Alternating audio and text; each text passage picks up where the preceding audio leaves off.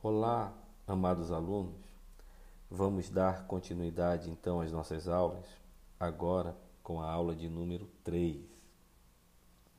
É, nesta aula, vamos é, apresentar os capítulos 2 e 3 é, da dissertação de mestrado de André Freitas, intitulada O Gigante Abatido o longo processo de constituição da província do Amazonas.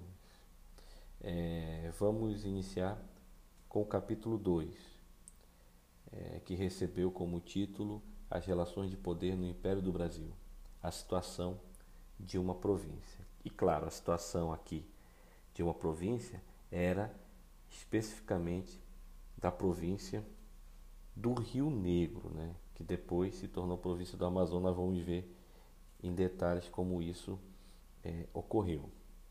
Então veja só, um pouco antes da independência do Brasil, especialmente no ano de 1821, Portugal baixou um decreto denominado Decreto das Cortes. E por esse decreto, onde é, estavam as suas capitanias, lá era necessário implantar juntas governativas. Daí ocorreu o processo de independência em 1822 é, e todo, toda aquela tentativa né, de incorporar as regiões a esse nascente império brasileiro, não sem conflitos, não sem problemas, né? de modo que em 1823 o Império baixou um decreto em que dizia o seguinte: que as juntas governativas instituídas, aquelas instituídas em 1821, elas então seriam dissolvidas a partir do momento que o governo central o imperador D. Pedro I então enviasse um presidente para, para as províncias. Então, assim, né? Decreto das Cortes de 1821, Juntas Governativas. Independência 22, decreto de 1823 dizendo que essas juntas seriam substituídas, seriam substituídas por presidentes de província. Então, para cada província, para essa junta ser é, substituída, D. Pedro deveria nomear um presidente de província. Até aí tudo bem. Acontece que D. Pedro I nomeou presidente de província para o Pará, para outras províncias, menos para o Rio Negro, para então província do Rio Negro porque oficialmente, inclusive no projeto de Constituição de 1823, o Rio Negro ele foi lá nomeado como província, embora de segunda ordem. Entretanto, é, na, na Constituição outorgada de 1824, fica subtendido, assim como outras províncias de segunda ordem, elas não são nomeadas, mas lá diz, e as províncias de segunda ordem, isso na Constituição de 1824. Então, o, o Rio Negro, ele, na Constituição de 1824, subtende-se que continua como província de segunda ordem, a província do Rio Negro. Acontece que Dom Pedro I não enviou o presidente de província e isso gerou é, alguns conflitos no Rio Negro. Primeiro, porque a junta de governo do Rio Negro continuou. Né? Então, se o decreto dizia que em 1823 ela, ela teria que, que ser substituída por um presidente de província, não veio o presidente de província, então ela continuou. Acontece que o Pará mandou um ouvidor para o Rio Negro para ver essa situação do Rio Negro. Essa junta que estava então buscando administrar o Rio Negro. E isso gerou uma série de contendas entre a junta e o ouvidor enviado pelo presidente de de província do Pará, Araújo Rosso. Araújo Rosso enviou o ouvidor Domingos Ferreira, né? E, e esse ouvidor ele chegou no Rio Negro sob orientação do presidente do Pará sem levar em conta o status jurídico do Rio Negro, de, da província do Rio Negro. Né?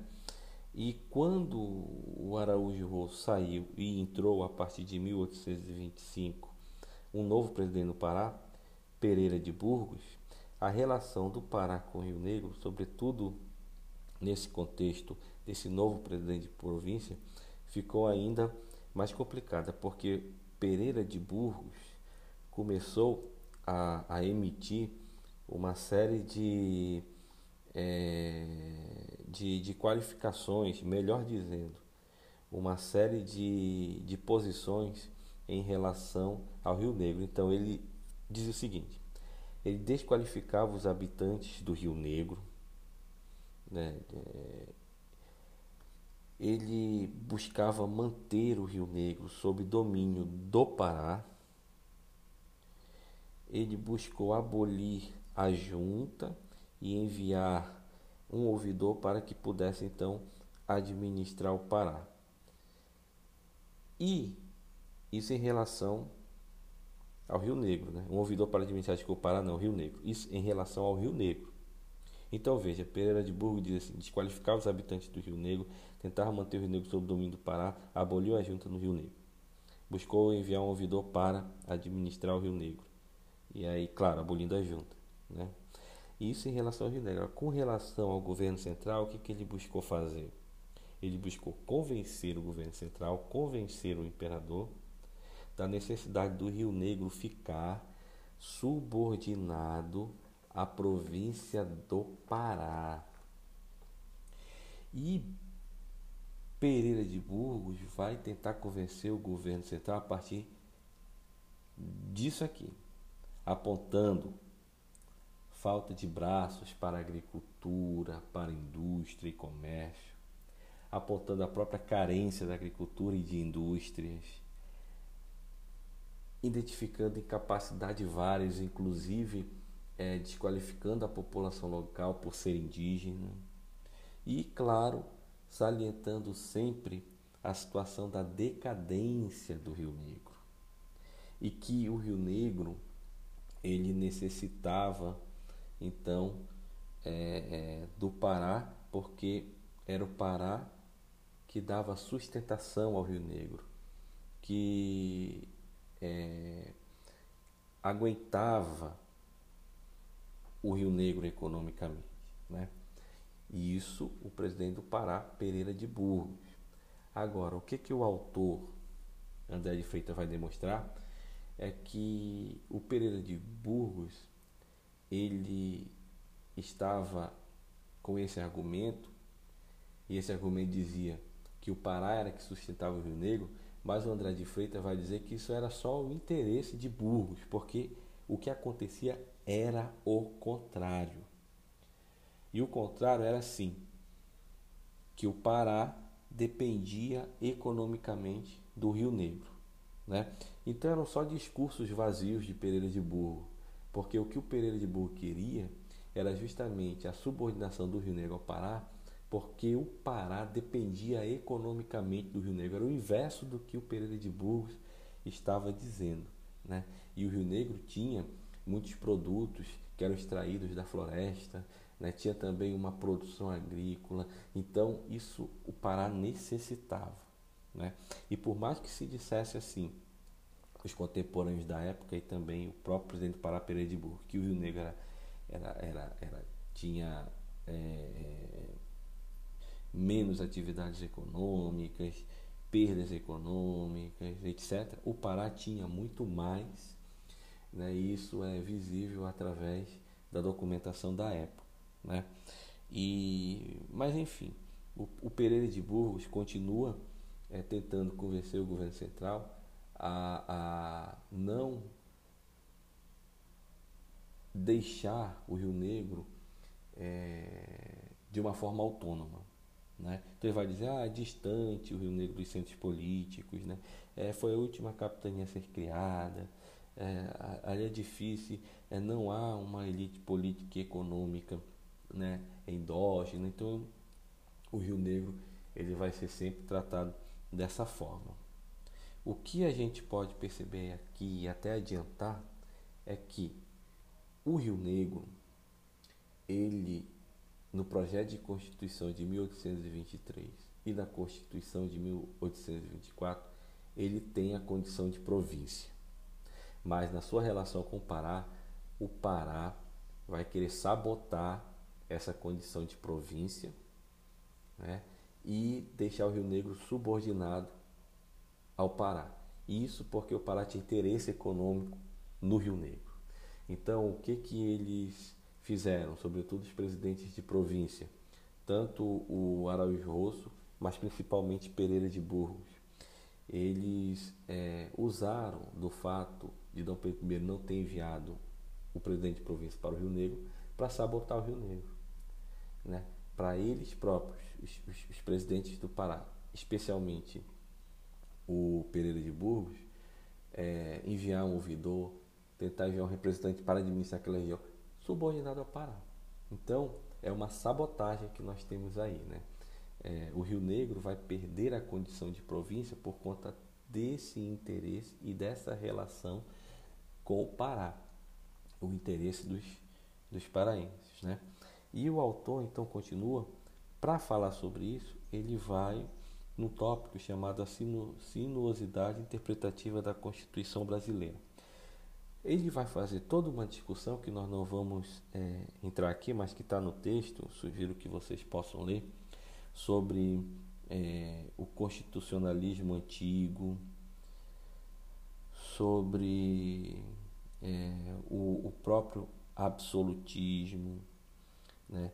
mas principalmente ele vai trazer o termo Constituição e as quatro correntes que dão significados a, a esse termo.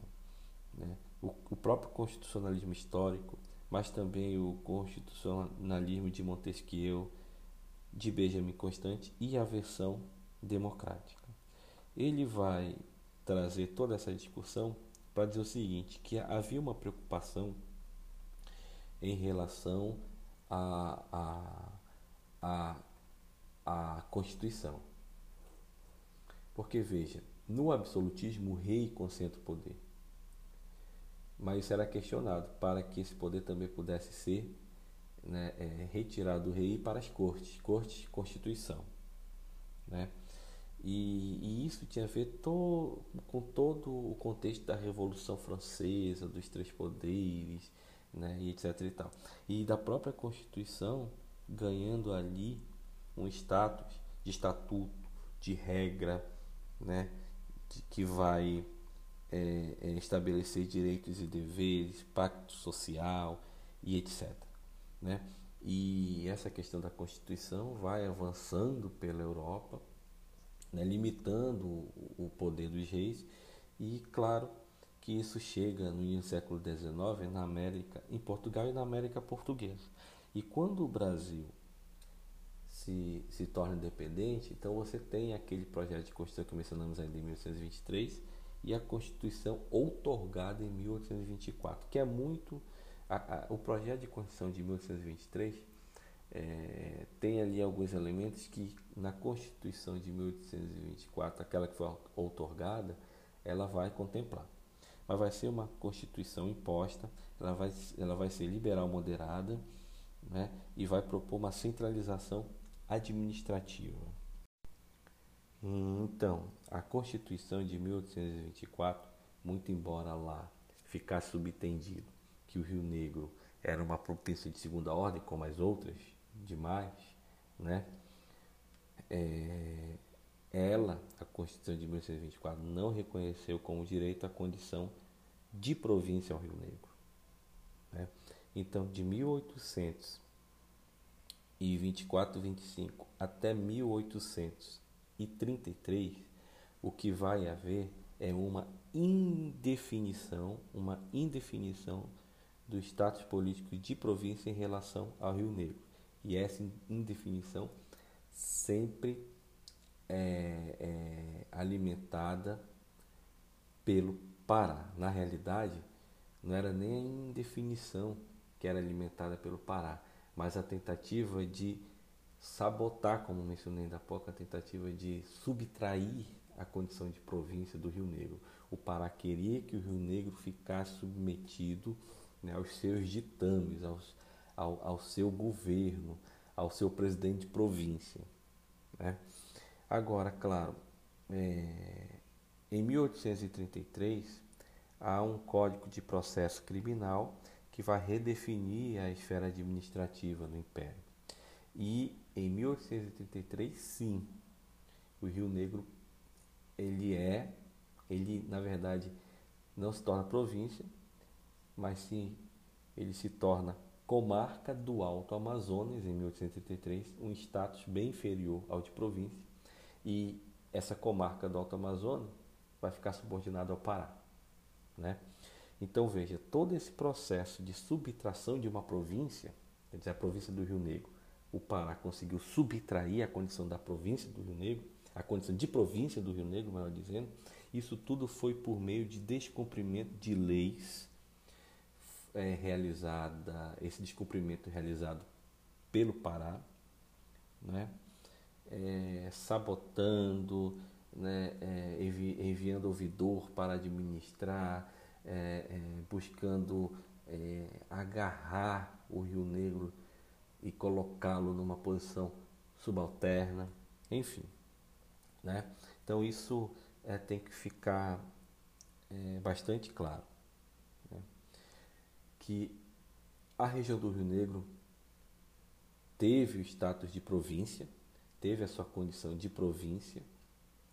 Em 1800 é, e daquele decreto de 21, depois da independência em 23, com a Constituição de 24, fica subentendido isso, a província do Rio Negro, uma província, embora de segunda ordem, mas que de 24, 25 até 33 há uma indefinição e o Pará trabalhando para submeter a, a, a, para subtrair essa condição de província e com a reforma implementada pelo Código de Processo Criminal em 1833, então a região do Rio Negro se torna comarca do Amazonas, quer dizer, ela perde a condição de província. E, e cabe destacar que, embora é, a região do Rio Negro tenha se tornado comarca do Alto Amazonas em 33, mesmo antes, nesse período, nessa janela de definição, é, de status jurídico, grupos presentes no Rio Negro lutaram por autonomia política, lutaram para romper os laços em relação ao Pará, né? inclusive com uma luta armada em 1832. Disso nós já vamos tratar. Mas antes eu só queria dizer que o autor ele recupera uma série de estudiosos, de historiadores que focaram nesse momento histórico, por exemplo, Baena, Domingos Antônio Raiol, Antônio Souza, Antônio Loureiro, Paulo Muniz, o próprio Luiz Balcaça Peixoto Pinheiro, a Patrícia Maria Melo Sampaio, dentre outros, Arthur Reis também, para dizer o seguinte, que todos que trataram desse período trataram com uma certa confusão política, chamando a, a, região do Rio Negro de capitania quando ela era província, chamando de província quando ela era comarca, chamando de comarca quando ela era província. Então ele tenta, o autor André Freitas, é, informar é, primeiro essa confusão e depois tenta equalizar isso, estabelecendo direitinho os anos em que ela era província, em que perdeu essa condição de província, em que se tornou comarca do Alto Amazonas e depois conquistou a condição de província agora, não província do Rio Negro, mas província do Amazonas agora, né? Então ele é, diz isso, mas ele diz mais ainda, ele vai dizer o seguinte, que a exclusão do Rio Negro enquanto espaço de luta em busca por autonomia política, essa exclusão ela acabou sendo silenciada por conta dessas confusões e o que ele quer é lançar luzes sobre isso e é isso que ele faz nessa dissertação, né? É, bem, então vocês vão poder no processo de leitura é ver é, como é que ele é, destaca esses autores e informa essa pequena confusão e indica é, o, o, caminho aí é, dos anos e do tratamento que deve ser correto dispensado ao Rio Negro. Né? É, no final a gente vai fazer essa síntese aí. Tá? Agora, depois disso ele vai para o último tópico do capítulo 2, chamado Quando o Desamparo não restringe a ação, que é a luta armada por autonomia política que ocorreu no Rio Negro em 1832. Né? Essa luta armada, ela teve como estopim atrasos nos soldos da guarnição do Rio Negro. Teve um soldado que se tornou líder, o soldado Joaquim da Silva. Ele matou o comandante, ele conseguiu reunir outros soldados, eles é, tomaram ali o espaço militar, pegaram os armamentos e dominaram o lugar da barra, né?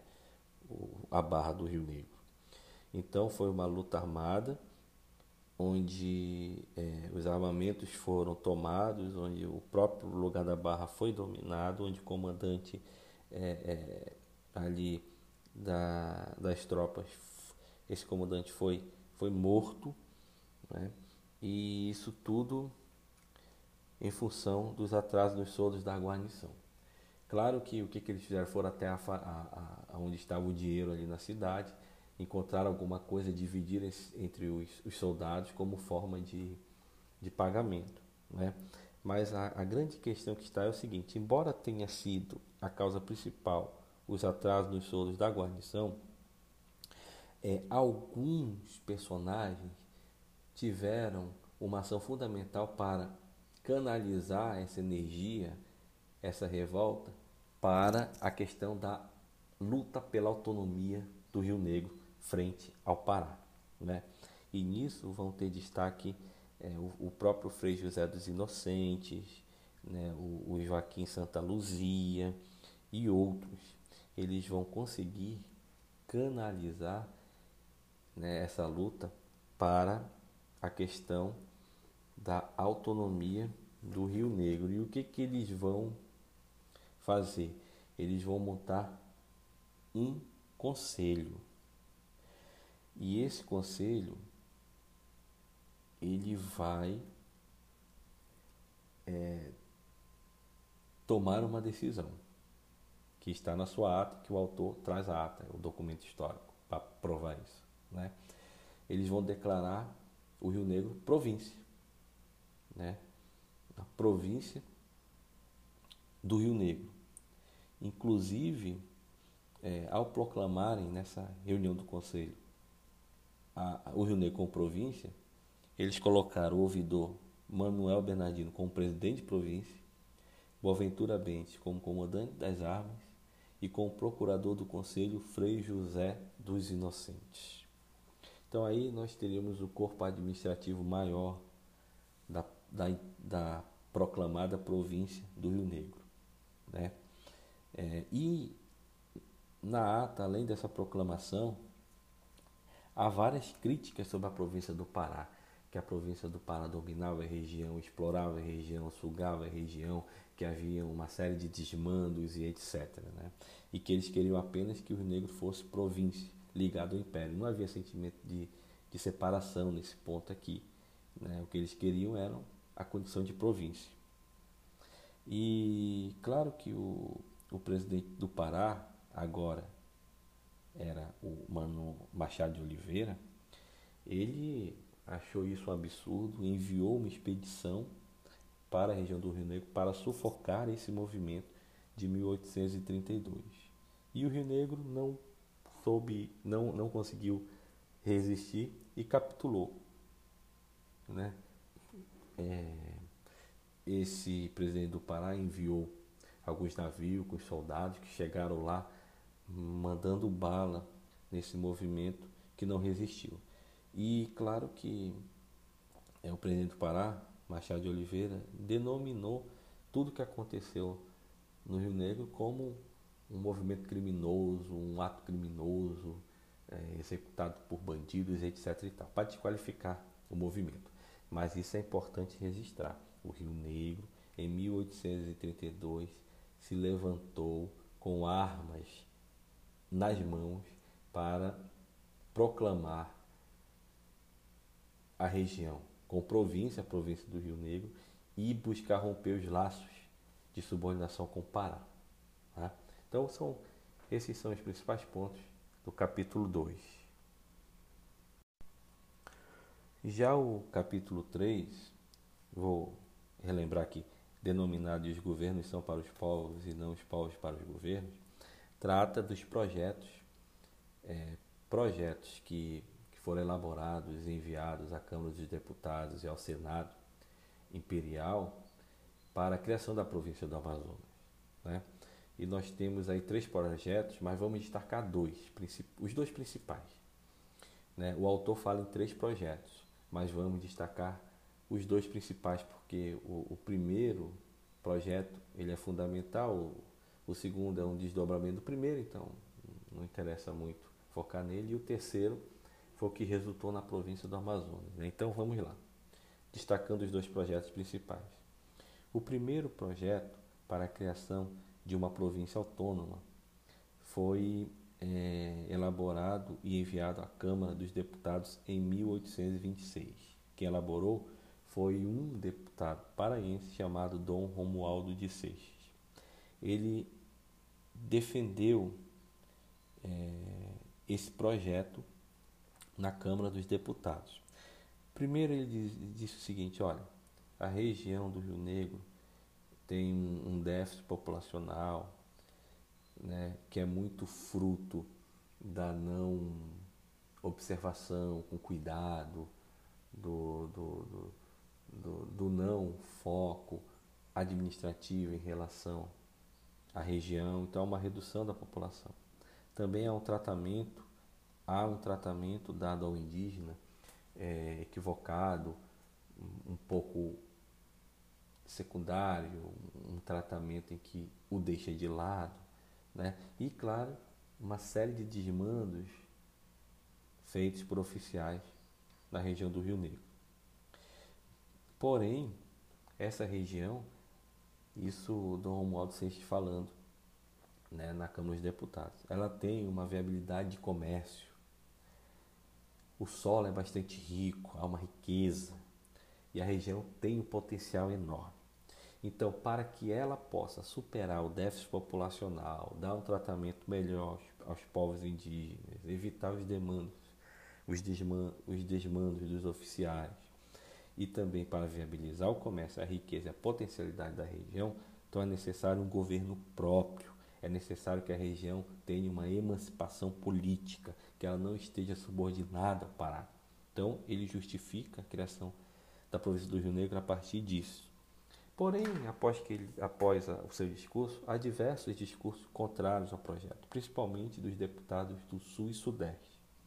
O que esses deputados do Sul e Sudeste vão falar é o seguinte: que se há déficit populacional, se, se também há problemas no campo econômico, de atividades não tão é, intensas, né? se há é, perdas econômicas, então como é que a província vai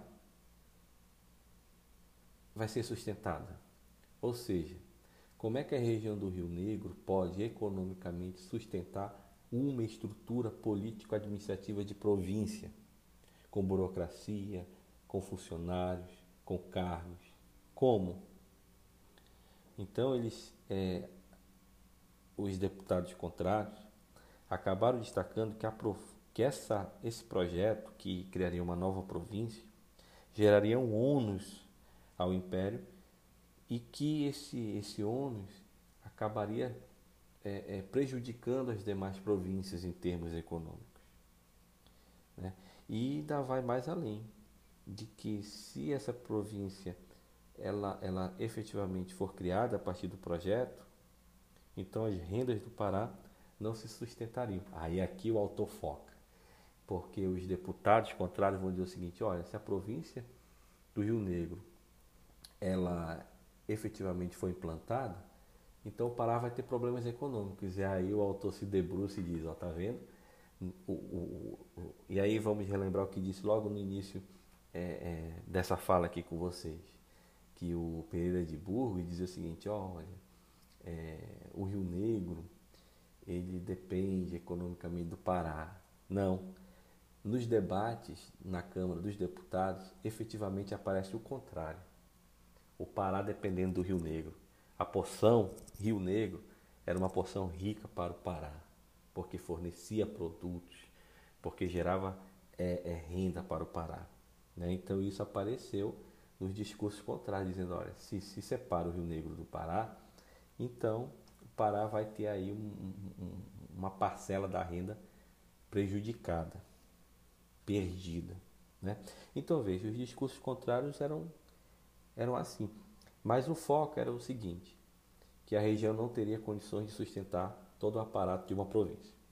Só para citar um dos deputados, nós podemos citar o deputado do Rio de Janeiro, Manuel José de Souza França. Ele tinha, ele lançou mão desses argumentos.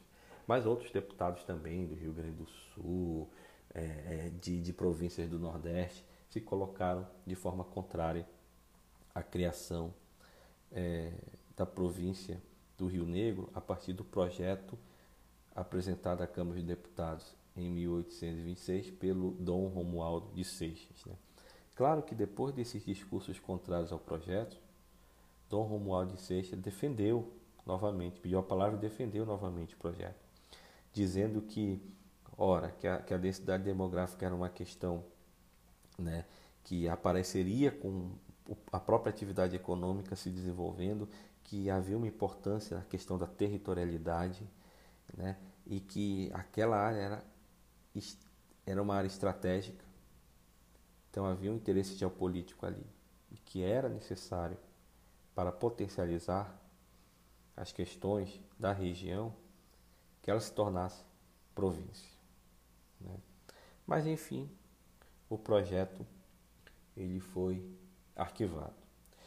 Em 1839, um outro projeto, projeto de elevação, quer dizer, aqui cabe uma, uma observação. É, como nós falamos anteriormente, em 1833, é, a região do Rio se tornou comarca do Alto Amazonas. Né? Então, o projeto de Dom Romualdo de Seixas, em 1826, era um projeto de criação da província do Rio Negro. Já o projeto que vai ser apresentado à Câmara dos Deputados em 1839, um projeto de João Cândido de Deus e Silva, que também era um deputado paraense, assim como o Dom Romualdo de Seixas, ele vai ser um projeto de elevação da comarca do Alto Amazonas, porque é 39. Em 33 a região perdeu a condição de província e se tornou comarca do Alto Amazonas. Então, o projeto de elevação da comarca do Alto Amazonas à categoria de província autônoma é o projeto apresentado em 39 à Câmara de Deputados por João Cândido de Deus. E nesse projeto ele vai argumentar na mesma linha de Dom Romualdo Seixas, do projeto anterior, mas ele vai dizer o seguinte, olha, as fronteiras do Rio Negro são importantes, porque tem a ver com a questão nacional, tem a ver com a questão da segurança nacional, tem a ver com a, com a, com a, com a questão da segurança das fronteiras do Império. Há também a possibilidade de implantar política de imigração para a região. Né? E claro que a região ela precisa de uma divisão política administrativa, o Rio, o, a comarca do Alto Amazonas tem que se tornar província porque assim é possível controlar inclusive movimentos. Então ele vai atribuir a cabanagem como um movimento que ocorreu justamente por essa falta de, de divisão política administrativa, de governos próprios, etc. Então ele vai falar de controle também, né? controle social, quer dizer, se a região do Rio Negro foi levada à condição de província, esse controle é possível para ele né, é, é, realizar. Então esse outro projeto, ele também vai receber discursos contrários da, na mesma linha. Né? Só que é, ele vai ser aprovado em 1843, depois de grandes discussões. O que vai mudar para ele ser aprovado, além da persuasão do discurso favorável ao projeto de elevação da comarca do Alto Amazonas a categoria de província é que a partir de 1830, 40, é, haverá uma pressão internacional intensa pela região. Né? Interesses imperialistas na região amazônica. E isso vai fazer com que o deputado Ângelo Custódio peça inclusive urgência em debater o projeto de criação da província do Rio Negro. E isso tudo, os deputados vão é, potencializar seu discurso na questão das fronteiras, na questão da, da, da nacional, né, de proteção de fronteiras, da riqueza, da riqueza imperial e etc. De modo que, 1843, esse projeto ele é aprovado na Câmara dos Deputados. Vai para o Senado. No Senado ele fica adormecido durante sete anos. A princípio, esse projeto chegando lá talvez não fosse de, de interesse dos, dos senadores, porque é a região norte. E naquele momento o norte ficava, né, digamos assim, à margem.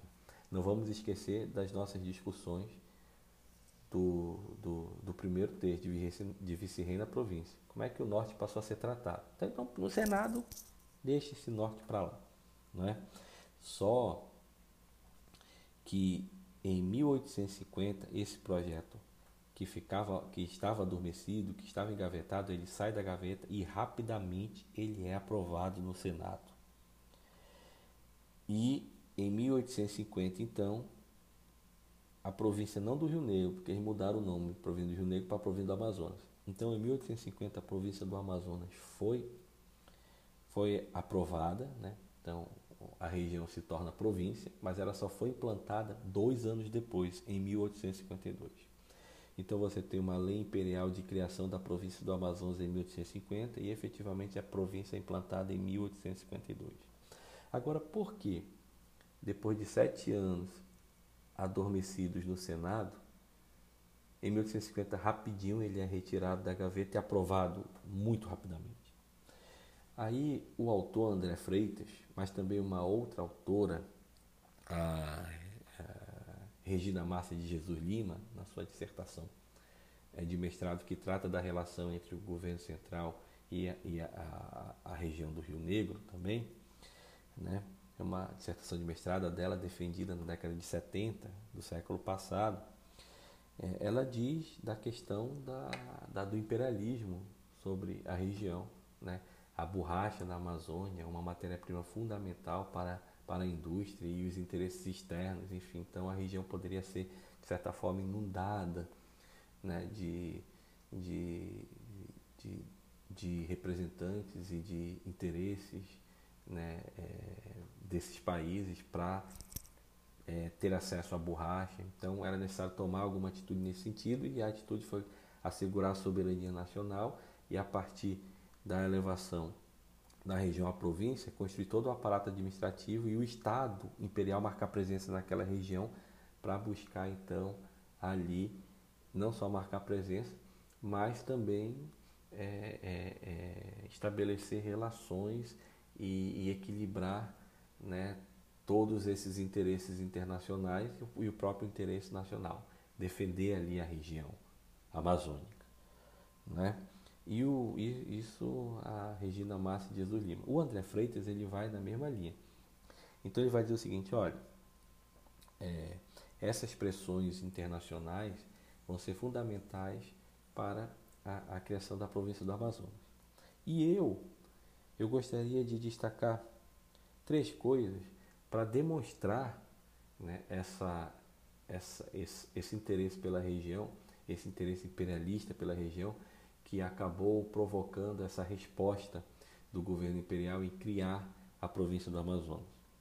Veja só. Primeiro ponto. A lei da criação da província é de 1850. Né? Mas ela é implantada em 1852. Quando ela é implantada em 1852, o que, que nós temos? Temos a criação da Companhia de Navegação e Comércio do Amazonas, em 1852 também. A Companhia de Mauá, que passou a, a fazer é, rotas comerciais e a transportar produtos de Belém para Manaus e outras regiões. Era um monopólio. Por muita pressão internacional, esse monopólio ele é quebrado em 1866 por um decreto imperial, o decreto 7 de dezembro de 1866, que abriu o rio Amazonas à navegação internacional. Então aí nós temos né, um indício muito forte, porque porque no ano da implantação da província você tem o monopólio de navegação na região. E pouco tempo depois a abertura do Rio Amazonas à navegação internacional. Então veja as pressões pela navegação pelo Rio Amazonas. E agora vem com indício assim maior. Né? Veja que desde 1830, 1840, 1850, 1860, 1870, vários viajantes naturalistas circularam pela região amazônica, pelo rio Amazonas e outros rios, anotando a sua fauna, anotando a sua flora, é, classificando espécies, falando da potencialidade da região, descrevendo a região, seu povo e etc. Né? É, e, e, esses viajantes naturalistas eram de vários países, mas eu gostaria de destacar dois, porque esses dois países fizeram muita pressão para a abertura do rio Amazonas, né? que é os Estados Unidos e, claro, como não poderia deixar de ser, os ingleses né? quer dizer, os Estados Unidos e a Inglaterra. Então, o casal Agassiz percorreu o Rio Amazonas, produziu relatos, é? Hum, numa espécie de verificar as potencialidades da região também. E Henry Bates, o inglês, que marcou presença na região da mesma forma. Né? Há estudos sobre esses relatos desses viajantes do século XIX. Então isso demonstra o interesse pela região também. Então só para a gente acrescentar mais elementos para essa explicação da pressão imperialista sobre a região, né? e, claro, resultando na, na presença do império, de uma presença maior é, do império na região, do Estado na região, a partir da criação da província do Amazonas. Então, gente, o longo processo de criação da província do Amazonas, sintetizando, é, na Constituição, no projeto de Constituição de 1823 e na Constituição de 1824, o Rio Negro tinha condição de província. De 25 até 1833 há uma indefinição disso, muito por força do Pará, que ficava metendo bedelho na região para evitar que a região ganhasse um presidente de província e assim ficar submetido ao Pará, porque era interessante para o Pará isso, economicamente. Porém, em 1833, você tem o, Código do Processo Criminal e a região vira comarca do Alto Amazonas, que, que ganha sua, sua condição de província de volta em 1850. Então veja, está aí o longo processo de constituição da província do Amazonas. Tá, gente? Então, obrigado. Até a próxima aula.